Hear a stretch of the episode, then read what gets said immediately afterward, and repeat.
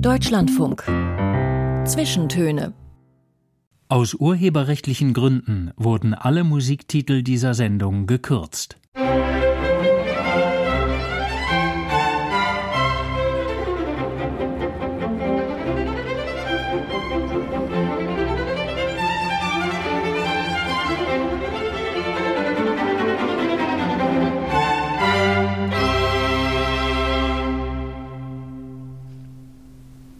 Mit Joachim Scholl heute willkommen allerseits zu diesen ersten Zwischentönen 2024 nachträglich.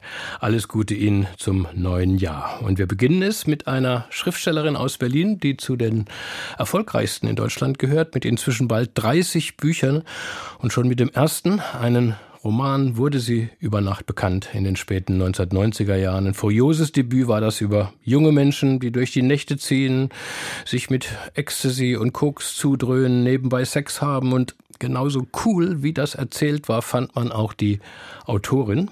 Als Mitbegründerin der sogenannten Popliteratur wurde sie sogleich gehandelt und da sie selbst auch so aussah wie ein Star, jung, und schön mit wildem rotem Haarschopf fuhr auch die Boulevardpresse mächtig auf sie ab.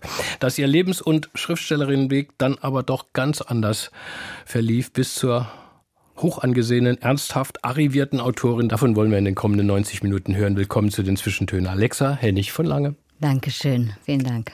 Wenn man ihren Namen googelt, dann kommen sie in Massen, diese Bilder von früher als It, als literarisches Spice Girl mit allen Reminiszenzen an wilde 1990er Großstadtjahre. Mhm. Denken Sie selber noch öfter an diese Zeit, diese Atmosphäre auch des Anfangs? Äh, nee. ich kann jetzt gar nichts dazu anbieten. Nee, äh, also ich denke insofern ab und zu äh, daran zurück, weil ich jetzt 100 Meter weiter von der Wohnung entfernt wohne, in der ich damals gewohnt habe. Und ab und zu gehe ich mit meinen Kindern, äh, meinem Mann da vorbei und sage, hier hat Mama mal vor 100 Jahren gewohnt. Ja, das ist so ungefähr meine Erinnerung an damals. Aber Sie sind letztes Jahr 50 geworden, das darf man, glaube ich, sagen. Und genau zur Hälfte, mit 25 kam eben dieser frühe Ruhm durch Relax, so mhm. hieß der Erstling, an den aber auch seither in jedem Artikel, in jeder Rezension mhm. immer erinnert wird, in jeder Home Story über die erwachsene Alexa Hennig von Lange, über die Mutter von fünf Kindern, kommt trotzdem immer dieser Anfang.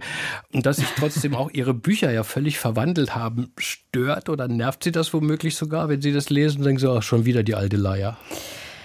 Naja, also zugegebenermaßen fällt mir das natürlich auch auf, dass, wie Sie sagen, jeder Artikel oder jede Erwähnung meiner Person äh, mit dem Hinweis beginnt, dass ich zu den Popliteraten zähle oder zählte.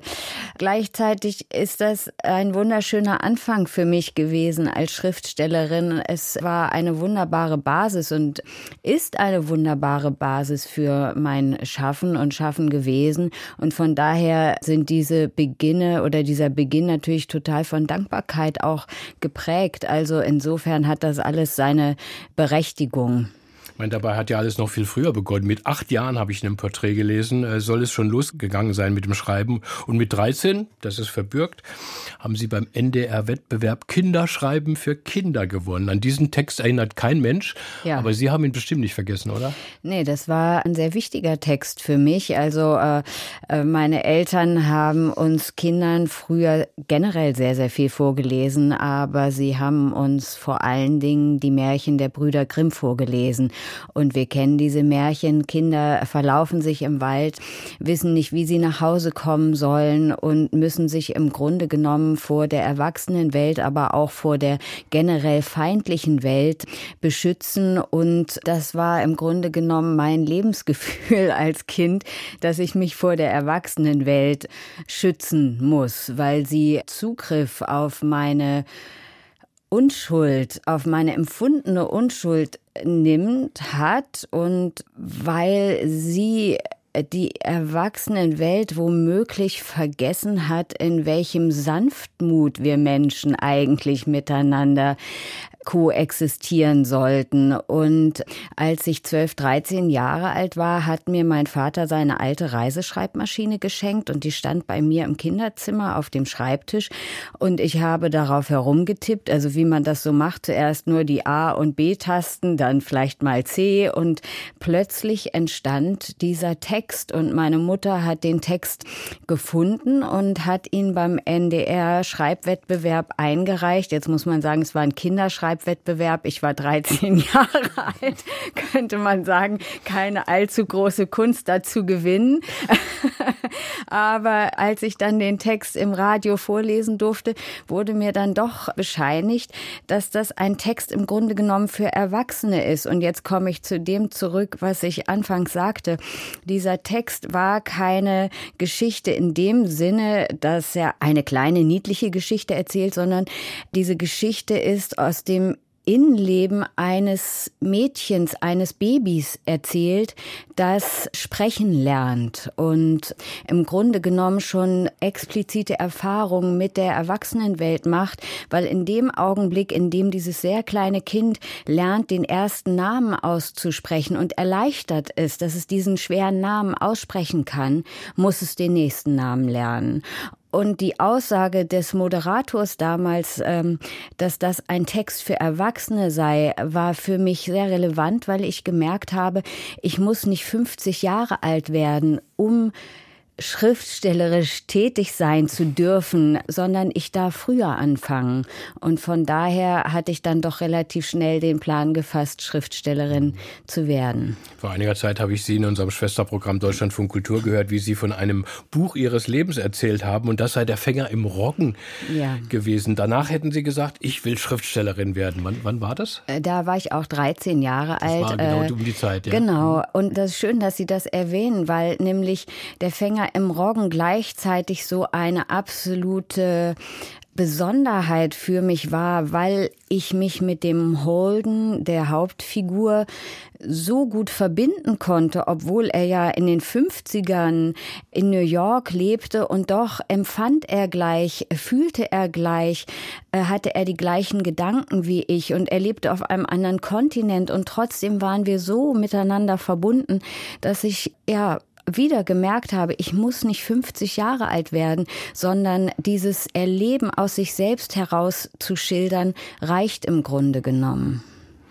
Und wie sich das alles dann entwickelt und entfaltet hat. Davon erzählen Sie uns nach Ihrem ersten Musikwunsch, den wir jetzt erfüllen. Wir fangen klassisch an mit einer Aria aus Puccinis Gianni Cicci, O mio Babino Caro. Warum hm. mögen Sie das so gern? Ich bin mit Opern aufgewachsen. Ich kann einige Arien singen, wenn ich alleine bin. Und ich liebe natürlich Maria Callas. Die haben Sie sich ausgesucht, schon historisch, ne? aber die musste ja, sein. Wunderschön.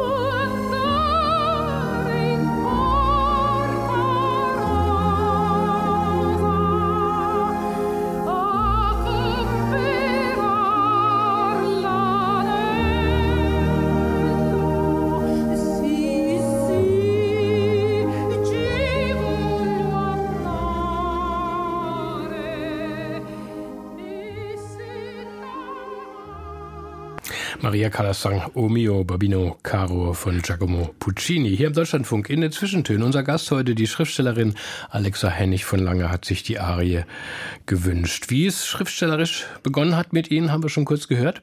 Im Kindesalter.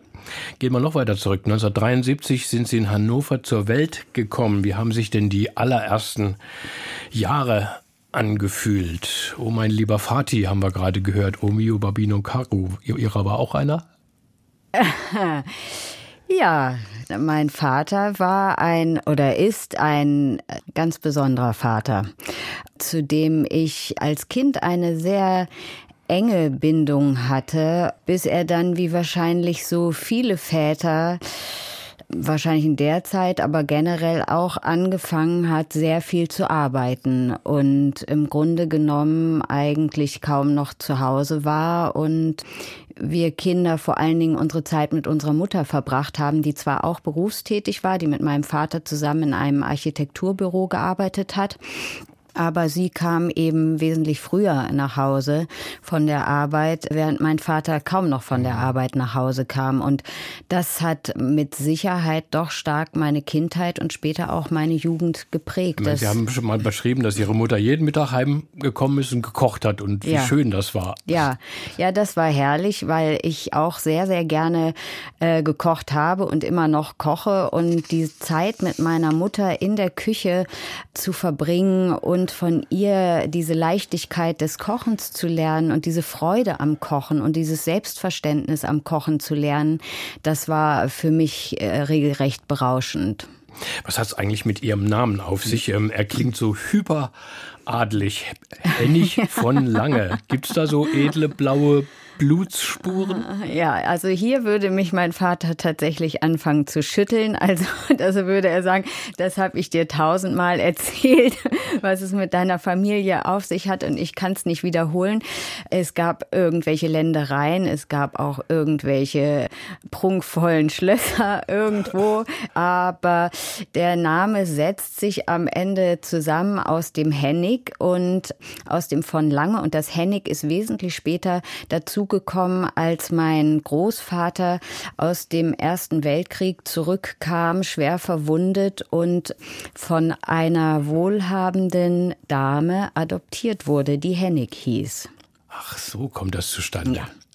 Ich meine, ähm, so ein kleiner Boulevard-Tratschtupfer nach ihrem Sensationsdebüt mit Relax wurden sie ja gleich eingemeindet in die sogenannte neue deutsche Popliteratur und um sie herum so die Herren Benjamin von Stuckrad-Barre, Christian Kracht, Joachim Bessing. Ich wusste das gar nicht, aber letzteren haben sie sogar äh, geheiratet, mal kurz. Wenn es der Benjamin gewesen wäre, hätte es namenstechnisch echt interessant werden können, ne? Absolut, ja. von ja. Stuckrad Barre, Hennig von Lange. Ich meine, es ist ein bisschen müder Witz, Entschuldigung. Ja, ja, ja, ja ich lasse mir das trotzdem auf der Zunge zergehen. Zurück nach Hannover. Ähm, das Schreiben, die Bücher, die Literatur kam früh zu Ihnen, haben Sie erzählt, mit dem Traum, Schriftstellerin zu werden. Das hat Ihren Eltern sicher gefallen, aber Sie haben wohl auch gesagt, erstmal einen Beruf. Wo haben Sie denn hingeblickt, so als Teenager, als nach dem Abitur eine Schmuckwerkstatt soll eine Rolle gespielt haben? Ja, da kommen Sie ja mit ganz geheimen Geschichten. naja, also ich muss mal sagen, ich wurde geradezu mit Literatur gefüttert und aufgezogen. Bei uns zu Hause gab es sehr, sehr viele Bücher. Meine Eltern haben sehr viel gelesen, meine Großeltern haben sehr viel gelesen. In jedem Raum standen Bücherregale und äh, die Literatur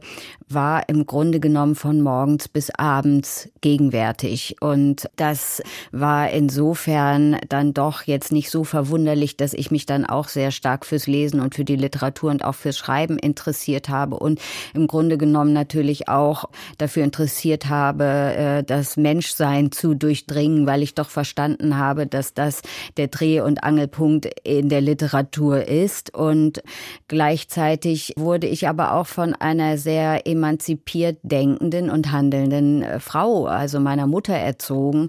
Und ich und meine Schwester haben viel äh, feministische Literatur zu lesen bekommen und auch immer wieder gehört, Kinder heiratet bloß nicht, macht euch nicht abhängig, verdient euer eigenes Geld. Und da erschien erstmal das Schriftsteller sein oder Schriftstellerin sein doch als etwas wackelige Angelegenheit und der eigentliche Vorschlag war, dass ich Grundschullehrerin werden könnte, weil ich gleichzeitig auch aus einer Lehrerfamilie mütterlicherseits komme und andererseits habe ich mich durch meinen Vater, der sich sehr für das Bildhauerische, das Künstlerische erwärmen konnte und erwärmt hat, eben doch auch für ja, Schmuckdesign, Produktdesign, Grafikdesign interessiert. Und so habe ich versucht, da irgendwie so eine Mischung hinzubekommen. Mhm. Aber das war nicht von Dauer. Meine, bei Ihrem familiären Hintergrund könnte man auch automatisch denken, so eine junge Frau studiert dann was mit Literatur, also Germanistik, Romanistik, das Anglistik. Hat meine Schwester gemacht. Und, äh, haben Sie nicht was haben Sie nicht gemacht dafür Philosophie und Pädagogik, aber auch nur kurz? Ne? naja, also sehr kurz. Meine Eltern haben es sich gewünscht, dass ich mich für irgendetwas einschreibe. Ich wollte gar nicht studieren und habe mich dann tatsächlich für Philosophie und Pädagogik eingeschrieben und das klang für mich immer so strange, dass ich jetzt also da so eine Studentin sein sollte. Und dann war die Einführungswoche an der Universität und ich habe diesen Vorlesungsplan oder dieses Vorlesungsverzeichnis angeguckt und habe nicht mal verstanden, in welchen Raum ich jetzt gehen soll. Also bin ich wieder in die U-Bahn gestiegen und wieder nach Hause gefahren. Das war es dann mit Ach, meinem so Studium. kurz war das, ja? Ja, das war sehr kurz. Also okay. ich bin nicht mal in die Uni hineingegangen. Ich stand davor. Ich meine, Sie haben mal in einem Interview erzählt, dass ja, meine Eltern, die waren freie Architekten und dann ging es schon immer darum, auch Aufträge äh, zu bekommen. Das Geld verdienen war keine Selbstverständlichkeit äh, mhm. bei Ihnen zu Hause. So hätten Sie auch früh den Sinn entwickelt fürs Geschäftliche. Es kam dann ähm, mhm. was lukrativ erscheinendes, das Fernsehen, so Mitte der 1990er Jahre. Wie ging das denn zu? Was war das? Ja, mit 21 bin ich von Hannover tatsächlich nach Berlin gegangen, weil da viele Freunde von mir lebten und an der Hochschule der Künste äh, studierten. Und das hat mich dann schon fasziniert, nicht als Studentin an die Hochschule zu gehen, sondern als Freundin meiner Freunde an die Hochschule zu gehen. Und äh, diese Freunde von mir haben eben viele Praktika gemacht und so bin ich ja zum Fernsehen gekommen über diese Freunde und habe zuerst für das wahre Leben von Markus Peichel äh, gearbeitet damals. Das war ja eine Sendung, die bei Premiere ausgestrahlt wurde, wo mehrere junge Leute drei Monate lang mit mehreren Kamerateams verfolgt wurden und daraus wurden dann Episoden mhm. geschnitten. Und so habe ich überhaupt einen Einblick ins Fernsehen bekommen. Das und war Privatfernsehen natürlich, das, also das, noch das junge Privatfernsehen. Das junge ne? Privatfernsehen und das war natürlich alles sehr aufregend und gleichzeitig war es eben Anfang, Mitte der 90er Jahre, wo ich das Gefühl hatte, in Berlin war jeder mit Mitglied einer Modelagentur, so wie sie ja damals hießen. Und ich war dann eben auch bei einer Modelagentur und verdiente mein Geld als Fotomodel. und dann kam ich zum Fernsehen, habe eben diese. Ach, das Model kam, kam sozusagen noch früher, weil in der genau. Klatschpresse wird auch immer erwähnt, äh, ja. weil sie eben so umwerfend aussehen. Mhm. Hätten sie als Model gearbeitet, für Benetton sogar. Ich meine, da denkt man Weltmarke, meine Güte. Ja, naja. Naja.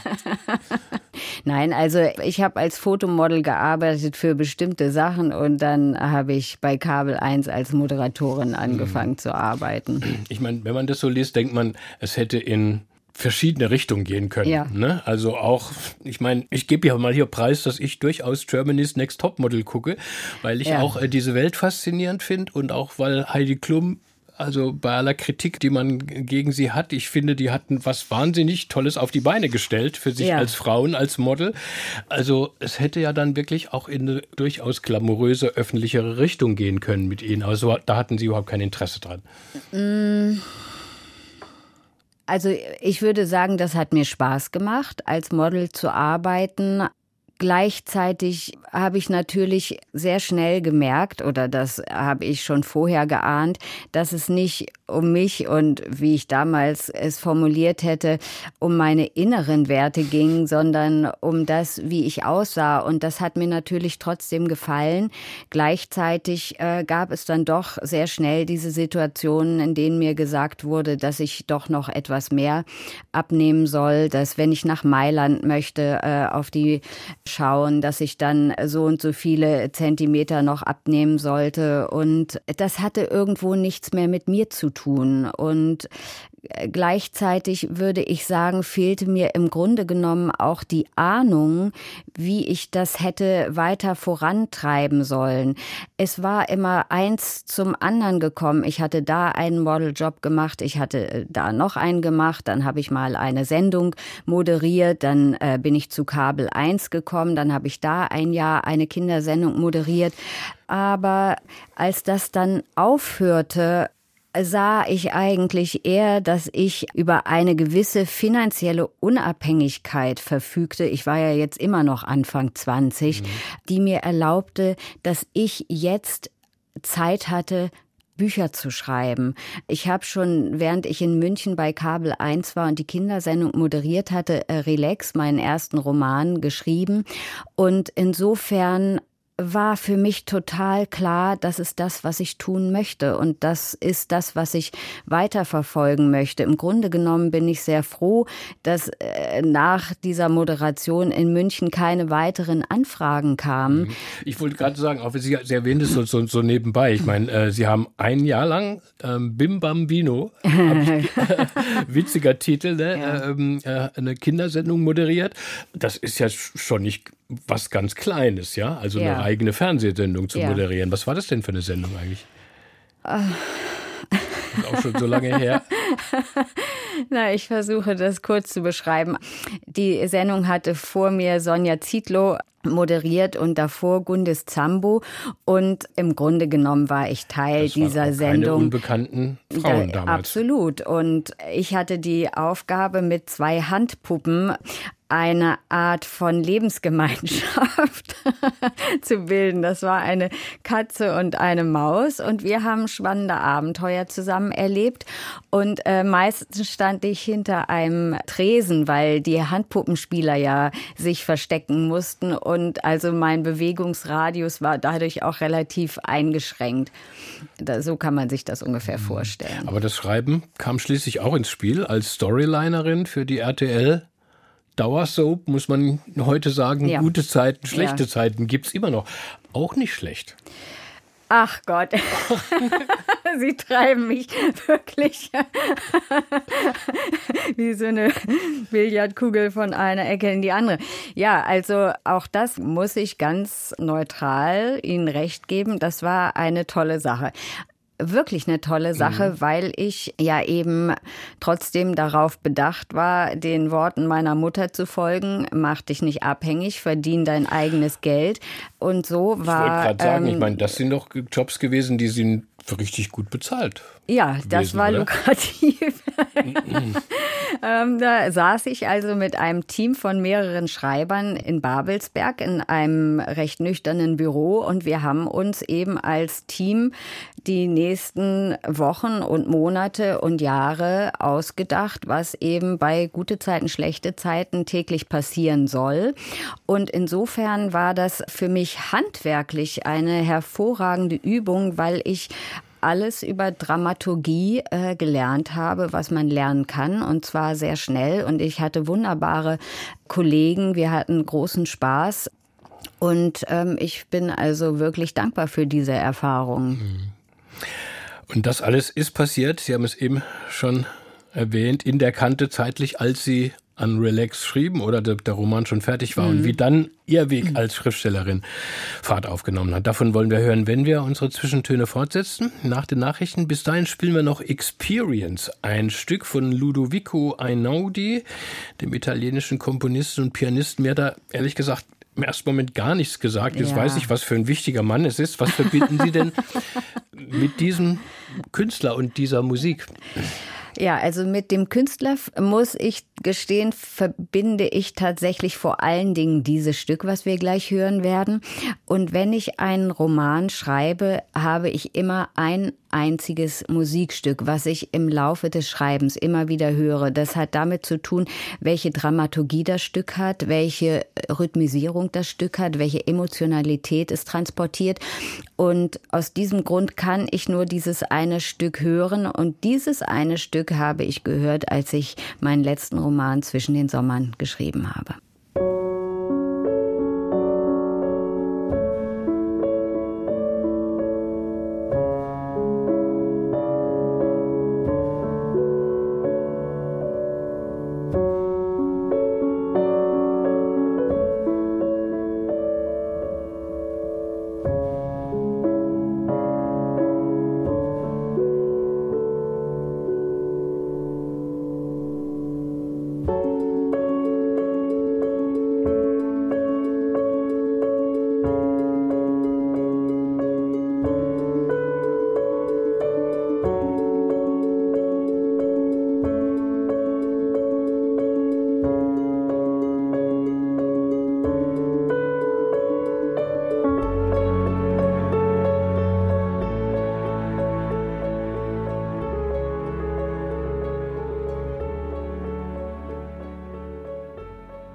Joachim Scholler Mikrofon und wir setzen unser Gespräch fort mit der Schriftstellerin Alexa Hennig von Lange aus Berlin und beginnen mit einem weiteren Musikwunsch von ihr. Lillian Harvey haben sie auf ihre Liste gesetzt. Das gibt's nur einmal. Der Schlager, ja, Anno 1931, ein Ohrwurm bis heute. Was verbinden Sie denn mit diesem Lied?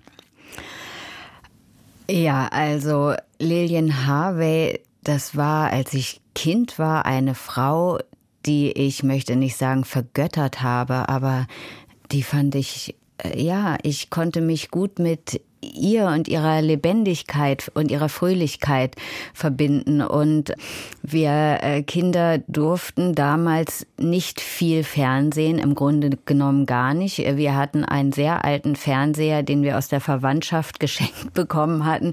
Und der stand im abgeschlossenen Keller.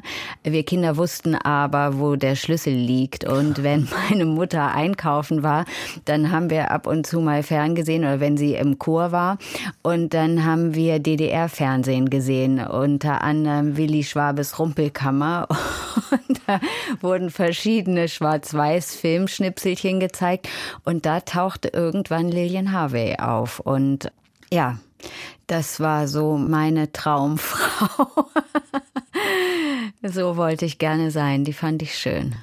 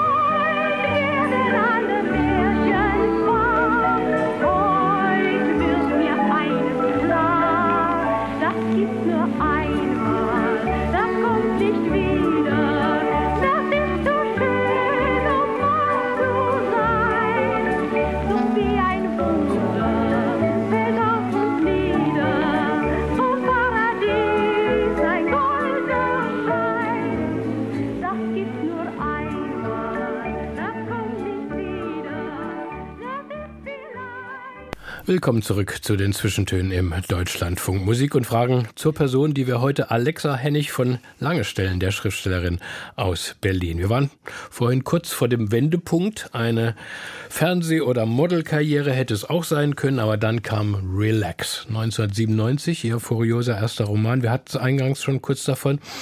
Es ist natürlich wohl der Traum aller Debütanten, gleich mit dem Erstling so einzuschlagen.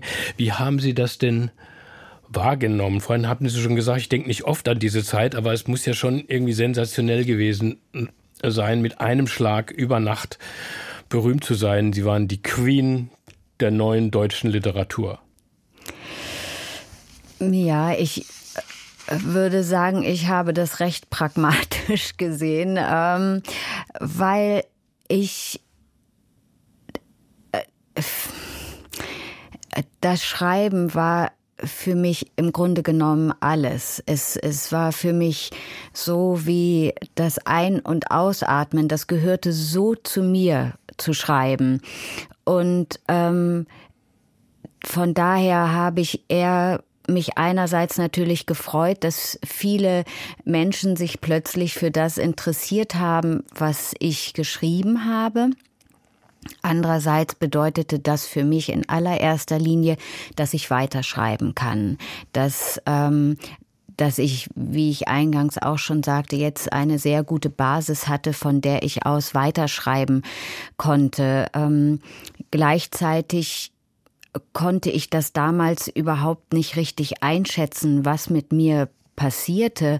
Ähm, und von daher habe ich das auch wieder sehr pragmatisch gesehen. Das heißt, ich habe viele Lesungen gehabt, ich habe viele Fernsehauftritte, viele Interviews gehabt und habe die im Grunde genommen ja wie ganz normale Termine abgearbeitet und ähm, mir im Grunde genommen gar nicht so große Gedanken darüber gemacht, welche Außenwirkung ich damit erzeuge, was aber auch eben wahrscheinlich schlussendlich daran lag, dass ich ohne Fernseher aufgewachsen war. Das heißt, dass ich äh, diese mediale Ahnung nicht hatte, obwohl ich bereits beim Fernsehen gearbeitet ähm, hatte. Aber ich war nie eine große Fernsehzuschauerin. Ich habe auch nie meine eigenen Sendungen gesehen. Ich habe auch nie gute Zeiten, schlechte Zeiten gesehen. Ähm, wenn, dann habe ich mich sehr für Kinofilme oder Musikclips interessiert, aber für Sendungen eben nicht. Und genauso habe ich nicht Zeitungen gelesen. Das heißt, äh, mir war auch nicht bewusst, dass ich tatsächlich in Zeitungen auftauchte, obwohl ich Interviews gab. Also es war so ein bisschen zwiegespalten. Mhm. Ich meine, man hat ja einen Roman damals ja auch als Dokument einer Mentalität äh, gesehen, einem Sittenbild von, vom Lebensgefühl junger Menschen, Großstadt, Flimmern, fiebrige Atmosphäre, jugendlicher Lebensüberdruss und Drogen und Sex und Party die ganze Nacht. Meine, ihre männlichen Popliteraten, Mitstreiter haben diesem Affen wirklich ordentlich Zucker gegeben, ne? so Lifestyle-mäßig in Armani-Anzügen auf dem Cover von, von, von Hochglanzmagazinen und nächtens es ordentlich krachen lassen, immer Fotografen dabei. Ich meine, Sie waren da nicht mit von der Partie äh, oder nur bedingt, wenn man, wie man heute weiß, aber ich meine, das war ja schon vielleicht verführerisch, so ein bisschen, ich weiß nicht, Jack Kerouac in Berlin der 1990er Jahre? Jack Kerouac war generell nicht so mein, mein Vorbild.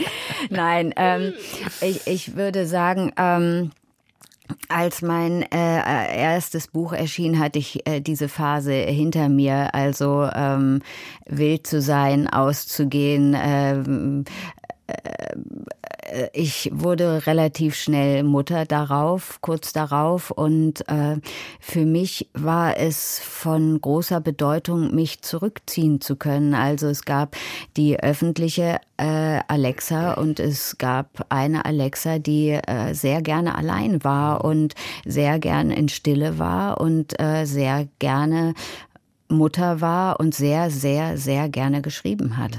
Ich meine, wir sind in den Zwischentönen ähm, ja konsequent diskret, was private Familienangelegenheiten betrifft. Also kein ja. Yellow Press Schnupsi Quark. Äh, bei Ihnen ist es aber auch wirklich beruflich relevant, dass Sie sich früh für Kinder entschieden haben. Es sind fünf inzwischen. Ja. Und Ihr erstes kam eben genau in jener Phase äh, zur Welt, als es so äh, hoch herging. Was für ein Leben begann denn dann für Sie als Schriftstellerin mit einem Baby? Ja, also es gab ähm, war schon, glaube ich, äh, zeitliche Disziplin von allein. Ja, angesagt. aber ich hatte, ich hatte tatsächlich äh, also äh, eben durch die Erziehung meiner Mutter verstanden äh, oder gelernt, sage ich mal, dass ähm, ich mich als Frau erstmal nicht auf den Mann berufen kann, sondern wenn ich Mutter äh, sein möchte, das dann auch alleine zu bewerkstelligen habe. Und äh, insofern bin ich davon ausgegangen und hatte diesen Traum, dass ich künstlerisch tätig bin in meiner kleinen Wohnung und ein Kind habe und ähm, wir miteinander leben und äh, ja, äh, ich schöpferisch tätig sein kann. Insofern ging da doch mein Traum in Erfüllung. Äh, das sind natürlich äh, kleine evolutionäre Schritte, die man da macht. Und natürlich kam dann irgendwann auch die Erkenntnis, ähm, dass es so vielleicht doch nicht äh, das Gelbe vom Ei ist oder der Weisheitsletzter Schluss. Aber ähm, es war für mich sehr, sehr schön, mit meiner Tochter zusammen zu sein. Und ich habe mich sehr gut mit dem Vater meiner Tochter verstanden. Und es war für mich sehr, sehr schön, in den paar Minuten zu schreiben, in denen meine Tochter geschlafen hat. Oder eben nachts. Aber die paar Minuten haben ausgereicht, ähm, dass Sie ganz schnell eine ja, der erfolgreichsten deutschen Autorinnen im Genre Jugendbuch wurden. Schon 2001 haben Sie den Deutschen Jugendliteraturpreis ähm, bekommen. Das muss man wirklich betonen. Mit Ihrer Teenagerin Lelle, die in mehreren Büchern äh, die Heldin ist. Da müssen ganze Generationen aufgewachsen sein, wenn man sich die Verkaufszahlen anschaut. Ähm, was ist das eigentlich für eine Figur? Wo kommt die her? Ist die entstanden in dieser Zeit? Mm, die Lelle, die gab es im Grunde genommen, seitdem ich selbst ähm, äh, ja von der Kindheit ins Erwachsensein äh, äh, übergewechselt bin, diese Metamorphose vollzogen habe vom Kind äh, zur Jugendlichen, zur Erwachsenen. Also die Lelle ist mein alter Ego gewesen ähm, und mit äh, dieser Figur habe ich vor allen Dingen versucht, meine eigene Kindheit und Jugend besser zu verstehen, mein mein ähm, Innenleben, mein Erwachsenwerden zu verstehen, äh, dann aber natürlich stellvertretend für viele Kinder und Jugendliche und junge Erwachsene, für die sich eben äh, besondere Fragen stellen, während sie diese Metamorphose durchleben und ähm, sich die Frage stellen, wer will ich in dieser Welt sein? Äh, warum ist die Welt so, wie sie ist und muss die Welt so sein, wie sie ist? Mein rückwirkend könnte man sagen, mit Relax hat Alexa Hennig von lange entworfen, was alles schiefgehen kann mit jungen Leuten. Und wenn es in der Familie nicht stimmt, jetzt zeigt sie den Kindern, wie man das verhindert. Bisschen spießige Interpretation, äh, gebe geb ich zu. Aber Jugendbücher müssen eigentlich immer gut ausgehen.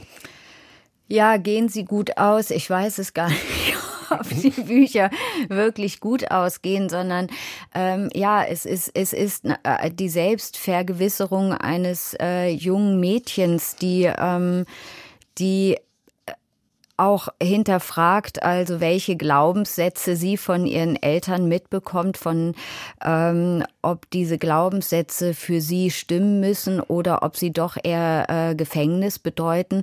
Also es findet ein Abgleich zwischen dem Innen und dem Außen statt und ähm, im Grunde genommen, ja, haben Sie insofern recht, ist äh, Lelle aber eher die junge Protagonistin aus Relax. Ähm, ich habe zuerst mit Relax angefangen und habe mich dann wieder ähm, äh, in der Zeit zurückgearbeitet. Und in Relax erleben wir ja eine junge Frau, die ähm, in einer Partnerschaft lebt mit einem Jungen und sie im Grunde genommen nach ihrer Rolle in dieser Partnerschaft sucht und nach ihrem Selbstverständnis in dieser Partnerschaft sucht und zwar einerseits an die bedingungslose Liebe äh, glaubt und nicht von ihr lassen möchte und gleichzeitig aber erkennt, ähm, dass sie auf eine ganz bestimmte Art und Weise aktiv werden müsste äh, und dafür aber bisher keine Handhabe hat. Man gerechterweise muss man anfügen, dass Sie in diesen ersten zehn, zwölf Jahren ähm, noch viel mehr geschrieben haben, also ein ganz breites literarisches Spektrum äh, bis hin zu einem waschechten Krimi-Thriller auch. Also pro Jahr, wenn ich das richtig überschlagen habe, erschien mindestens ein Buch von Ihnen mhm. mit immer wieder neuen Themen. Gab es bei Ihnen bei den vielen Ideen aber nicht doch auch so, ja, einen Fixpunkt oder so ein generelles Thema? Familie könnte könnte es sein. Ähm, was würden, würden Sie selbst sagen, wenn Sie auf diese lange Reihe jetzt zurückblicken?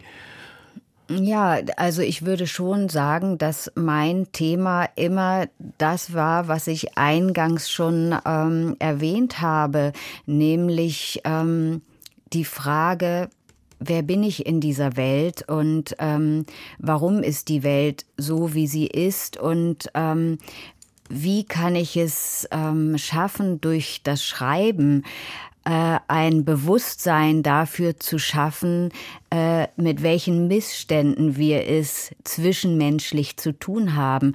Ich wollte herausfinden, warum gibt es diese Missstände und wie kann ich über diese Missstände hinausgehen. Und zwar angefangen äh, bei der Beziehung zwischen Kind und Eltern, dann über die Beziehung zwischen jungen Menschen und dann über die Beziehung zwischen Erwachsenen.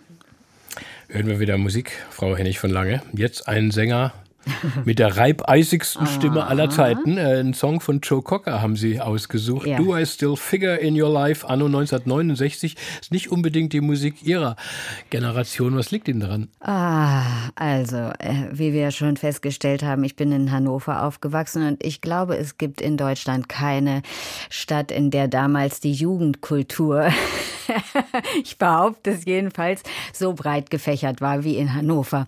Und ähm, ich hatte eine wunderbare Freundesgruppe um mich herum und wir alle waren etwas traurig, dass wir Woodstock verpasst hatten. Ach Gott, ja. und dadurch äh, haben wir eben auch unter anderem Joe Cocker gehört. Aber wir haben uns generell sehr dem Rock'n'Roll, ähm, ja, äh, zum Rock'n'Roll hingezogen gefühlt. Und von daher haben wir, wenn wir Joe Cocker gehört haben, eben viel getöpfert, haben uns ähm, an Giacometti, wir haben uns an Giacometti orientiert und doch ausgemergelte Figuren aus Ton äh, getöpfert, werden wir eben Joe Cocker gehört haben.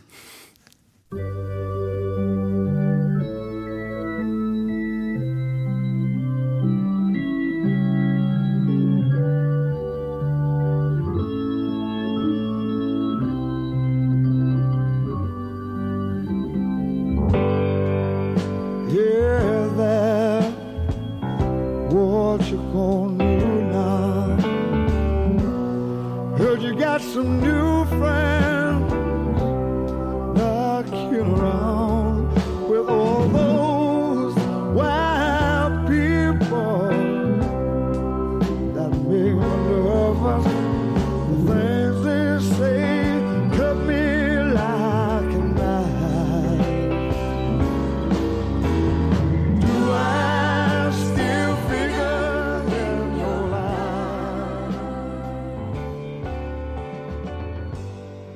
Sie haben den Deutschlandfunk eingeschaltet. Hören die Zwischentöne heute mit der Berliner Schriftstellerin Alexa Hennig von Lange und sie hat sich Joe Cocker gewünscht. Jetzt machen wir einen tüchtigen Sprung zu einem aktuellen Roman Großprojekt von Ihnen, muss man sagen. Eine historische Trilogie ist es über ein Leben und das Überleben im Nationalsozialismus. Zwei Bände sind erschienen. Die karierten Mädchen hieß der erste Teil. Im letzten Jahr erschien der zweite, zwischen den Sommern und das meiste davon basiert auf einem Fund im Hause Hennig von Lange. Ihre vielen Leserinnen und Leser, die uns jetzt zuhören, die wissen Bescheid. Sie legen das auch selbst offen in den Nachworten der Romane. Aber für alle anderen, was haben Sie wo gefunden?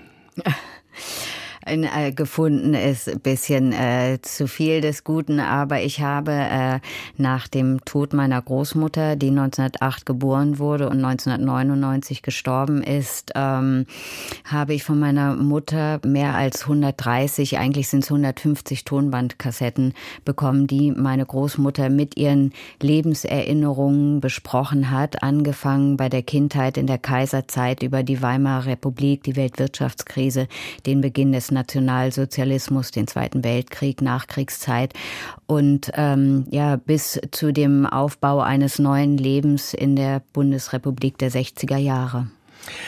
130 Kassetten, das muss ja eine riesen Kiste gewesen sein. Stand die einfach irgendwo rum im Keller auf dem Dachboden? Wie haben Sie davon erfahren?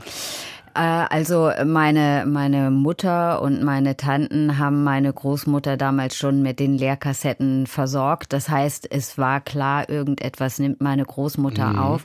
Und wenn wir ab und zu als Kinder bei ihr äh, zu Besuch waren, haben wir sie auch da sitzen sehen mit einem flachen Kassettenrekorder vor sich, mit einem Handmikrofon in der Hand, wie sie etwas aufgenommen hat. Was das war, wussten wir nicht. Es hat uns auch überhaupt nicht interessiert.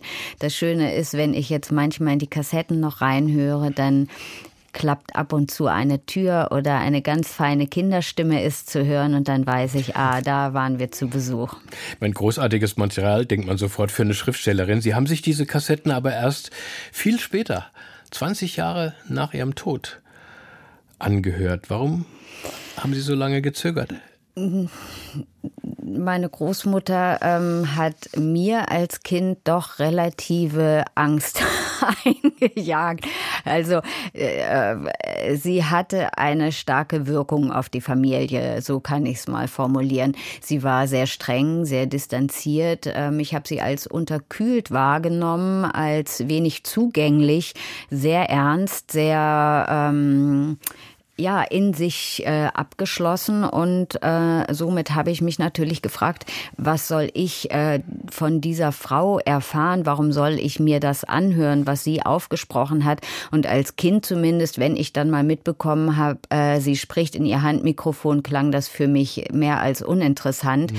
und ähm, Gleichzeitig habe ich natürlich auch erstmal mit meinem Leben zu tun gehabt. Ich habe mit meinen Themen zu tun gehabt, äh, die ich schreibend abgearbeitet habe und ähm, die ich stellvertretend zur Verfügung stellen wollte. Und ähm, je älter ich geworden bin und je mehr ich meine Themen abgearbeitet hatte, habe ich doch erkannt, dass meine Großmutter und das Gefühl war die ganze Zeit da und das kennen wahrscheinlich dann doch viele, sie mich auf eine gewisse Art und Weise geprägt hat, mein Leben geprägt hat, mein Handeln, Denken und Fühlen geprägt hat, was für mich schwer fassbar war, aber doch jeden Tag auf eine ganz bestimmte Art spürbar war. Und dem wollte ich tatsächlich mhm. nachgehen. Also ich wollte wissen, wer war meine Großmutter, was hat sie erlebt, was hat sie getan, was hat sie nicht getan und wie wirkt das heute auf mich zurück.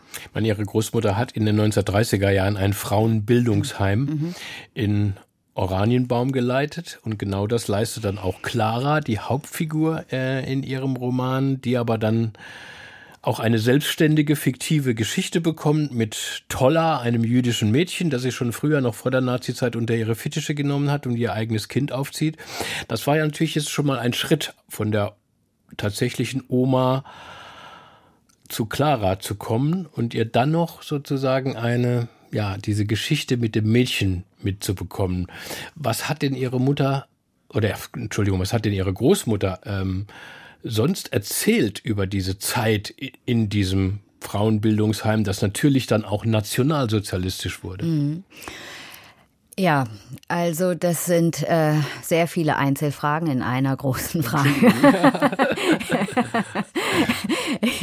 ähm, also grundsätzlich hat ähm, meine Großmutter auf den Kassetten sehr detailliert erzählt. Und zwar eben, wie ich schon sagte, aus ihrer Kindheit, ihrer Jugend und ihrem jungen Erwachsensein. Sie war eine sehr emanzipiert äh, denkende und handelnde Frau. Sie war äh, stolz, mit Anfang 20 eine Stelle äh, zu bekommen in einem Kinderkurheim in Oranienbaum bei Dessau. Und diese Stellen waren damals kurz vor der Weltwirtschaftskrise sehr, sehr rar. Das heißt, sie war sehr froh, dass sie dort diese Stelle bekommen hat. Und in diesem Kinderkurheim, die ja immer in einer Art von grünen Lunge gelegen waren, also weit ab von Industrieanlagen, wurden Kinder ähm, auskuriert, die an einer Tuberkulose erkrankt waren und gleichzeitig wurden da junge Mädchen in Haushaltungslehre und Ernährungslehre und Säuglingspflege unterrichtet, die oftmals aus sehr schwierigen sozialen Verhältnissen kamen. Das kann man sich heute nicht mehr vorstellen, wie schwierig diese Verhältnisse waren. Die Kinder waren unterernährt, waren schwer krank, die Mädchen waren unterernährt, äh, hatten mangelhafte Bildung teilweise. Und äh, für meine Großmutter äh, war es also vor allen Dingen schön, diese diesen Mädchen ähm, ja etwas ähm, Selbstverständnis beizubringen neben dem handwerklichen. Und ähm, dann wurde sie sehr schnell Leiterin dieses Heimes. Und dann kamen auch schon äh, die Nationalsozialisten damals in Anhalt als erstes äh, an die Macht. Und in dieser Zeit waren sehr viele dieser Heime von Schließungen bedroht.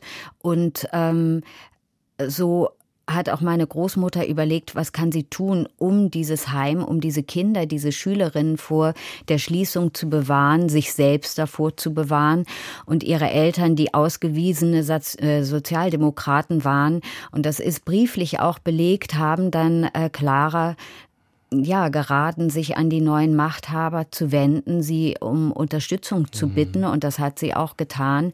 Und äh, kurz darauf wurde eben aus diesem Kinderkurheim das erste ländliche Frauenbildungsheim gemacht. Und man kann sich vorstellen, dass das eben dann tatsächlich aus ähm, ja nach so nationalsozialistischen Prinzipien ablief. Das heißt, ähm, es gab strenge Vorgaben und plötzlich war meine Großmutter Teil dieses Systems. Und genau das hat mich interessiert. Wie kann es sein, dass ein junger, an Literatur interessierter emanzipiert handelnder und denkender Mensch äh, plötzlich Teil dieses nationalsozialistischen. Systems wird und sich immer äh, tiefer in dieses System verstrickt. Es gibt aber auch eine Passage in den Tonbändern ähm, und Sie entwerfen daraus eine Romanszene, wie bei einem Besuch von NS-Granden alle aufstehen und ihre Großmutter sitzen blieb.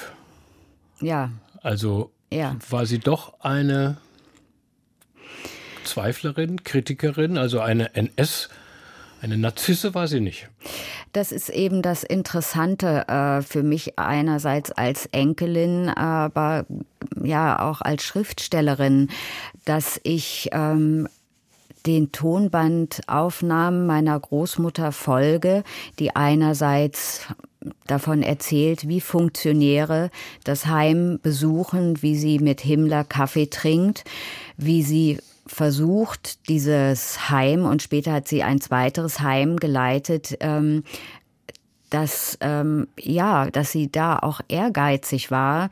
Äh, andererseits eben, dass in ihrem Inneren doch etwas anderes vor sich ging und dass ähm, sie sich in einem Zwiespalt befunden hat, der von außen nicht unbedingt sichtbar mhm. war. Und so habe ich mich eben als Enkelin und als Schriftstellerin gefragt, was mag sie empfunden haben in dieser Zeit. Und äh, darin bestand im Grunde genommen meine Aufgabe, als ich diese beiden Bücher geschrieben habe und jetzt den dritten Band schreibe, ähm, ja, das nachzuempfinden. Ich, Im zweiten Band ähm, findet Isabel, die Enkelin, also dieses Vermächtnis, diese Tonbandkassetten, und sie stellt im Roman genau diese Frage. Also warum erfahren wir erst jetzt davon? Warum hat die Großmutter auch nie davon erzählt? Warum hat diese ganze Generation so beharrlich geschwiegen, dass wir uns auch gar nicht getraut haben, direkt danach zu fragen? War das auch Ihre Empfindung? Naja, also ich glaube, ich habe ähm, wie viele andere meiner Generation mir überhaupt keine Gedanken darüber gemacht. Wer waren meine Großeltern? Ähm, ja, wie haben sie diese damalige Zeit erlebt? Ähm, vielleicht habe ich sogar ja gedacht, was hat das mit mir zu tun? Ähm, und ähm, in der Familie bei uns wurde darüber nicht viel gesprochen, wie in vielen anderen Familien auch nicht.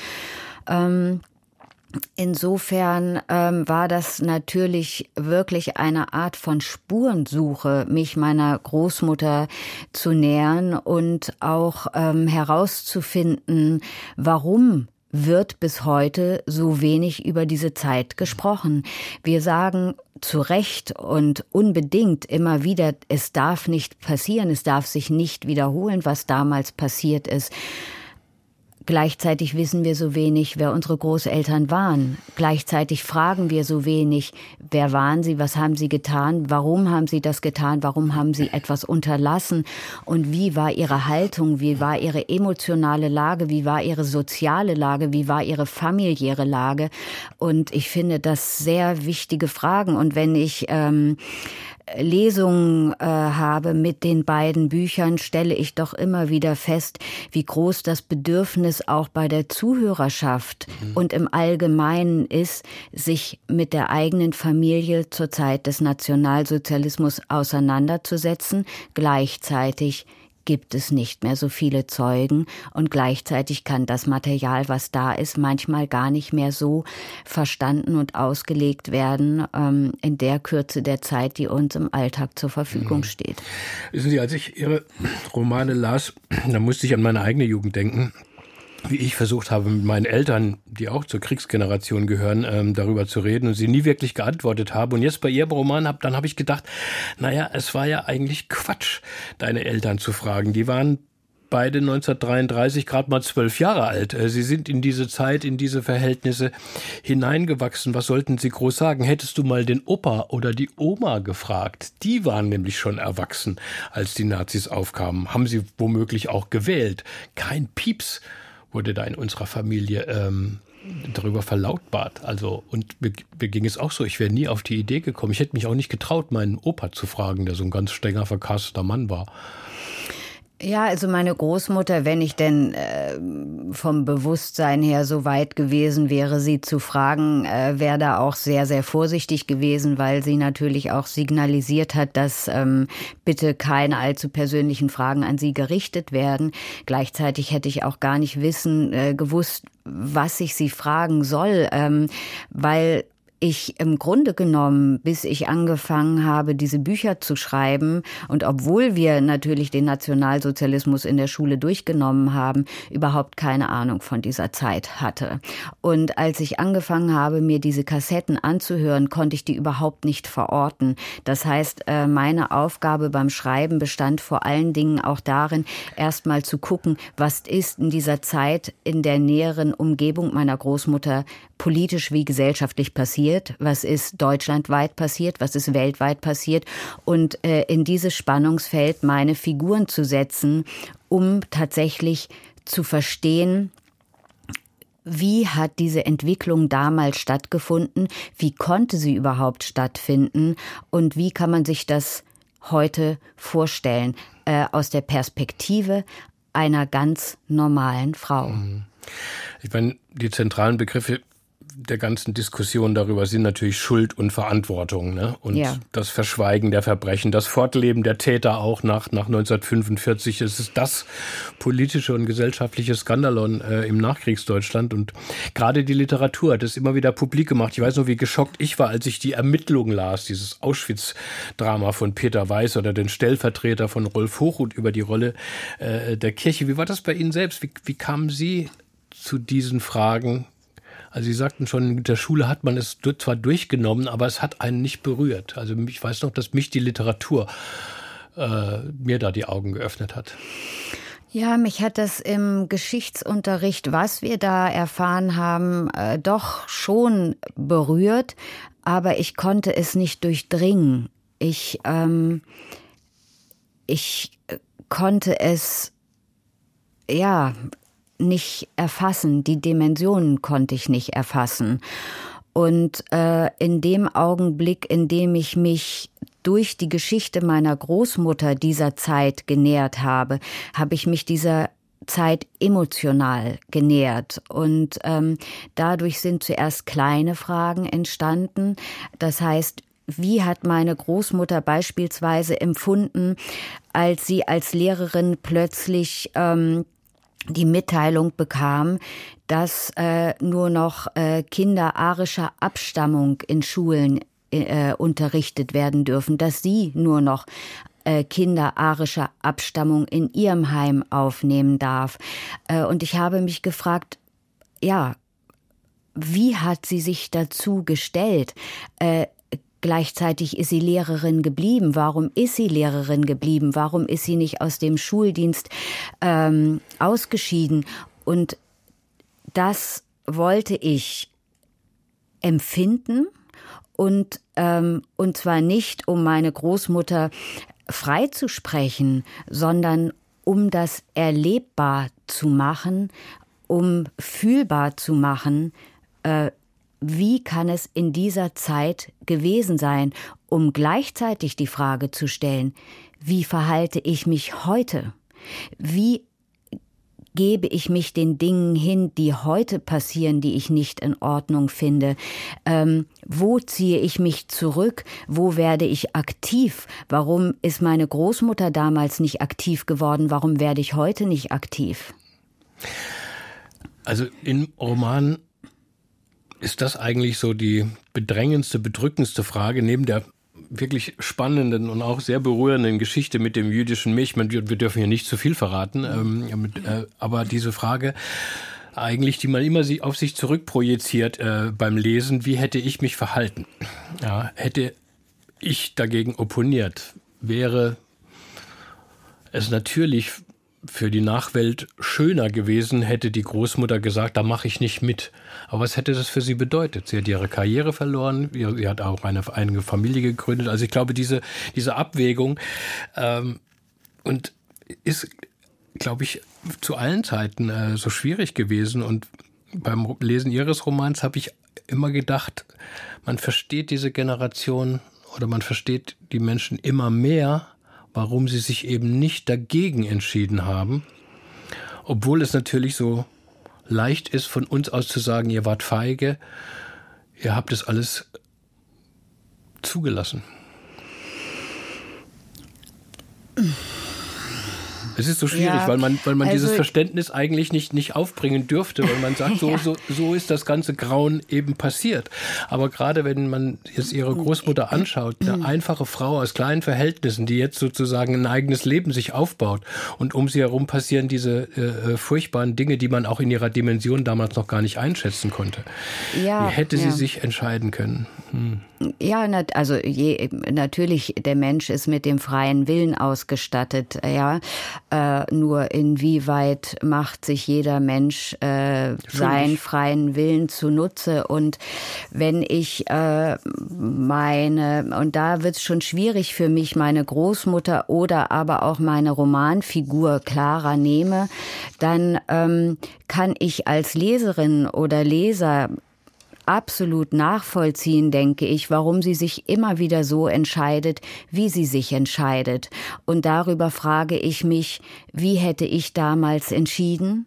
Und äh, warum hätte ich womöglich genauso entschieden wie sie? Aber das ist der Punkt, der mir Angst macht oder der ähm, im Grunde genommen zeigt, von welchen äußeren Einflüssen, Eindrücken, Hoffnungen, Sehnsüchten, Ängsten man dann doch getrieben ist. Und damals waren das nicht ausschließlich politisch agierende junge oder etwas ältere Menschen, sondern es waren auch Mütter, es waren Väter, es waren ähm, junge Menschen mit Träumen ausgestattet, es waren Privatpersonen. Und heute ähm, haben wir den Eindruck, es hätten rein politisch agierende Menschen sein müssen. Und wenn wir uns selbst angucken, müssen wir uns doch auch fragen, bin ich ein rein politisch agierender Mensch? Wie gesagt, nicht, dass das Missverständnis entsteht. Es geht nicht um ein Freisprechen, sondern es geht um ein Nachvollziehen, um daraus lernen zu können. Noch einmal Wunschmusik, Frau Hennig von Lange. Jetzt was Neueres von Mumford Sons, englischer Folkrock, enorm erfolgreiche Band. Sie möchten gerne das Lied After the Storm hören. Warum? Na, im Grunde genommen passt das thematisch ja immer wieder. Also wer sind wir, wenn, wenn der Kollaps passiert ist?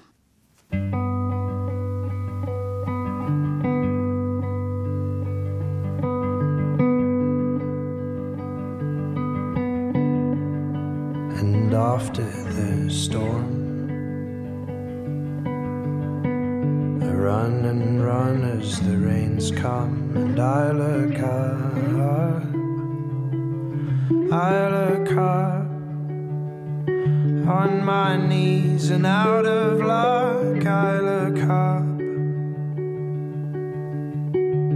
Night has always pushed up day. You must know life to see decay, but I won't I won't rot, nor in this mind and nor in this heart. I won't rot. After the Storm von Mumford Sons. Für unseren Gast heute in den Zwischentönen Alexa Hennig von Lange. Was Sie jetzt in diesen beiden historischen Romanen machen, ist bei weitem ja nicht nur eine Familiengeschichte, sondern wirklich die direkte Auseinandersetzung mit der Geschichte als ja Differenzierung dieser Fragen und dieser einander widerstreitenden Gedanken über Schuld und Verantwortung und Verhaltensweisen. Dass es hier keine einfachen Antworten gibt, dafür finde ich, sorgt gerade die Literatur, uns das klar zu machen. Ist das auch Ihre Verantwortung als Schriftstellerin? Sehen Sie das auch so? Dass es gerade durch die Entfaltung von solcher Geschichten eigentlich geht, dass man das Verständnis bekommt? Ich würde sogar noch weiter gehen. Es ist meine Verantwortung als Mensch, immer wieder Verbindung zu schaffen in Frieden. Das ist immer schon mein Gefühl gewesen als Kind, als Jugendliche. Mal ist es mir besser gelungen, mal ist es mir schlechter gelungen, mal stand ich mir selbst im Weg und äh, wenn ich mir im Weg stand und es mir überhaupt nicht gelungen ist, ähm, dann war das der Punkt, an dem ich wieder etwas zu schreiben hatte, nämlich um mir die Frage zu beantworten, stellvertretend für hoffentlich sehr viele, die ähnlich empfinden, warum ist es so schwierig, dass wir zueinander finden, Verbundenheit halten können, Verbundenheit finden können. Und wenn ich dann so ein Material oder so eine Materialflut von meiner Großmutter habe, die eben doch sehr viel Aufschluss über diese Zeit gibt, dann ja, es ist meine Verpflichtung, mich damit auseinanderzusetzen und äh, über dieses Material etwas sichtbar zu machen, von dem ich ausgehe, dass es gesellschaftlich relevant ist.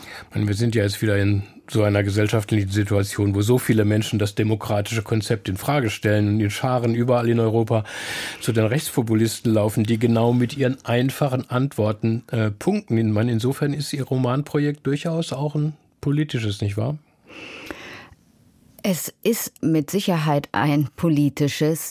Gleichzeitig hoffe ich, dass ich ähm, durch diese Bücher, die ja nicht rein problematisch sind, sondern die im Grunde genommen ein Versinken in eine Geschichte, in ein sehr privat persönliches, ähm, bewegtes Leben ermöglichen, eben vielleicht doch auf scheinbar kompliziert oder komplexe Fragen relativ einfache Antworten findet mhm. und oder universelle Antworten findet, weil ähm, ich den Eindruck habe, dass ähm, die Verwirrung täglich zunimmt. Und ich hoffe, dass ich meinen Beitrag dazu leisten kann, zumindest durch die Bücher den Leserinnen und Lesern diese Verwirrung etwas zu nehmen. Lesen Ihre Kinder eigentlich Ihre Romane? Meine große Tochter wird 25 Jahre alt und die liest alle meine Bücher. Ja, die, Kleinen, die sind 18 und äh, 12 Jahre alt. Die sind für die Kinder Bücher zu haben, aber danach verbietet Mama ihre Bücher. Alexa Hennig von Lange, ich danke Ihnen für dieses Gespräch hier im Deutschlandfunk. Alles Gute Ihnen. Danke, ich danke Ihnen sehr. Zwei, drei letzte Sätze sagen Sie uns noch zu Antonio Vivaldi, mit dem wir schließen aus seinen vier Jahreszeiten. Den berühmten haben Sie passend den Winter ausgewählt. Ähm, daraus hören wir noch. Ist das auch eine Herzensmusik? Oh, also ähm, das ist auch mit die Musik meiner Kindheit und Vivaldi generell, äh, aber gerade die vier Jahreszeiten, insbesondere den Winter, habe ich gelesen, wenn ich Jugendbücher von DTV Pocket gelesen habe, sozialkritische Machwerke. Und äh, insofern ist es auch Musik, die zum Schreiben und zum Lesen für mich sehr dazu gehört. Und das waren dann die ersten Zwischentöne 2024. Ganz lebendig geht es weiter nächste Woche, wenn mein Kollege Julius Stucke die Biologin und Insektenforscherin Alexandra Maria Klein zu Gast hat. Alle unsere Sendungen stehen auch online und in der DLF Audiothek App. Ich bin Joachim Scholl, sage Dankeschön fürs Zuhören. Jetzt haben Sie noch einen schönen Tag, eine gute Woche. Auf bald.